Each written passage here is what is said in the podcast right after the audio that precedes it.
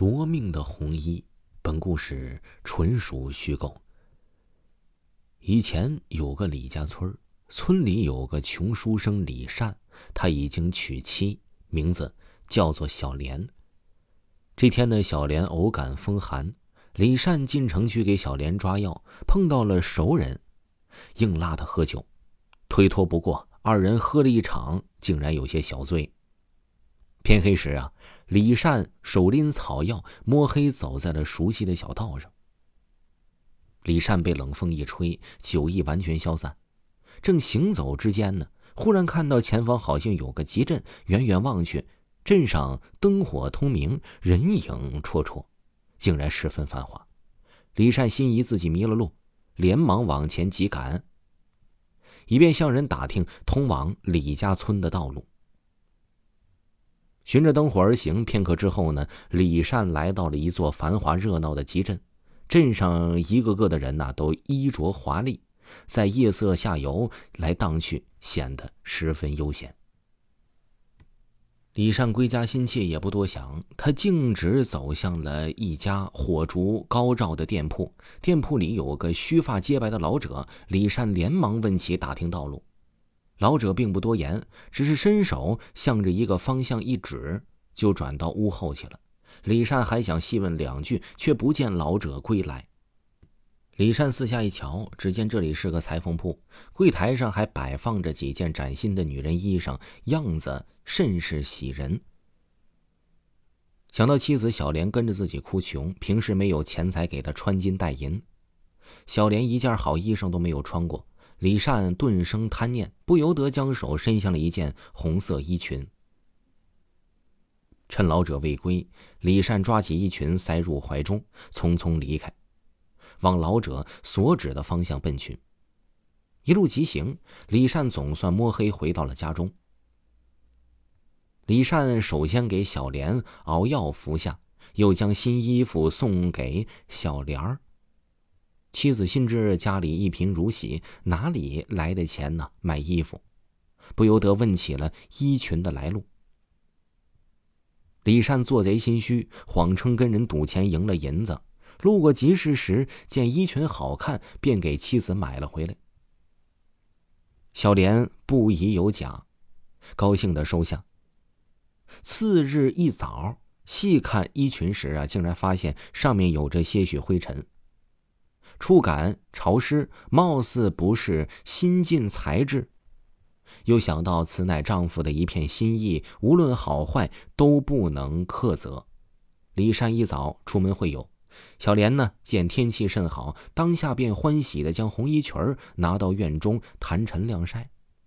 上午，村里一个孤寡老太突然生病了，在家中呻吟不止，有相熟的村民前来告知，小莲素来心善。经常照顾老太，闻之后慌忙丢下家里的伙计，跑去照顾老太了。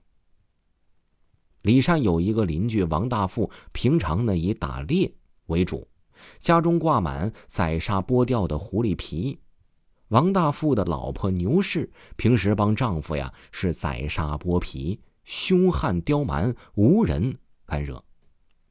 牛氏闲来无事来小莲家串门。敲门时呢，是无人应答。他趴在门缝一看，只见院中晾晒着一件红色的衣裙颜色甚是鲜艳，不由得心中一动，四顾无人，翻墙而入，将衣裙塞入怀中，盗走。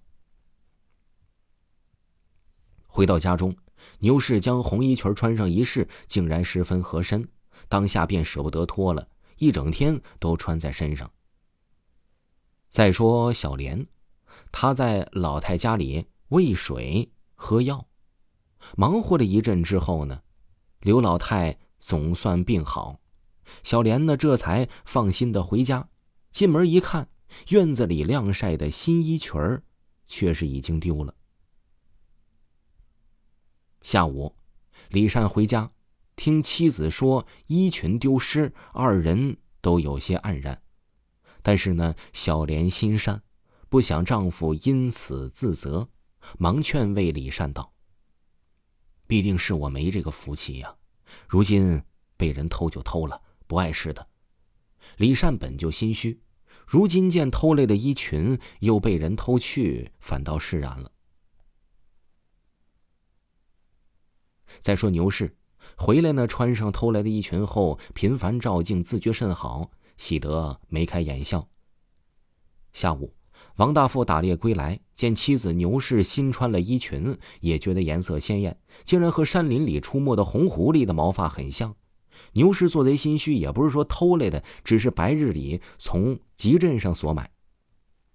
当天傍晚，牛氏忽然尖声喊叫，衣服竟然越来越紧，以致难以脱下。任牛大富如何帮他撕扯，都很难以摆脱他。此时呢，伴随着牛氏焦躁的喊声，月亮升起，月光一照，牛氏的红衣裙竟然变成了一件红狐之皮毛。这牛氏呢，被狐狸皮毛紧紧包裹，变成了一个人头狐狸身子的怪物。牛氏受惊了，尖利嚎叫已经不是人声，叫喊声引来了村民围观。村民们议论纷纷，接道这是牛大富猎杀狐狸的报应。李善和小莲隐没在人群之中，备受惊吓，完全不知是狐狸皮还是那个。红衣裙所变。王大富杀狐甚多，也是惧怕狐仙复仇。面对嚎叫的牛氏，不禁拿起菜刀，一刀砍向狐狸身子的怪物。牛氏惨叫一声，人头滚落在地，身子也变回了人身。众人受惊，纷纷捂头逃窜。次日，牛大富因为杀妻被官府抓捕下狱，任他如何。变成牛氏是狐狸精所变，无人肯信。不久，遭官府砍头身亡。事后，李善将衣裙丢失和牛氏惨死联系起来，这才将衣裙的来历告知小莲。二人向人打听那个无名的吉人之后，竟然无人知晓。李善再次在白田附近寻找时，竟然是一片乱坟岗，偶尔。可见一闪而逝的红狐出没，哎，据说呀，这王大富经常到那里猎杀狐狸。听众朋友，本集播讲完毕。如果没有听过本部专辑的话呢，可以在咱们的账号下听一下维华讲民间鬼故事的第二部，非常的好听，非常的惊悚。喜欢的朋友可以在账号下听一听。咱们下期再见。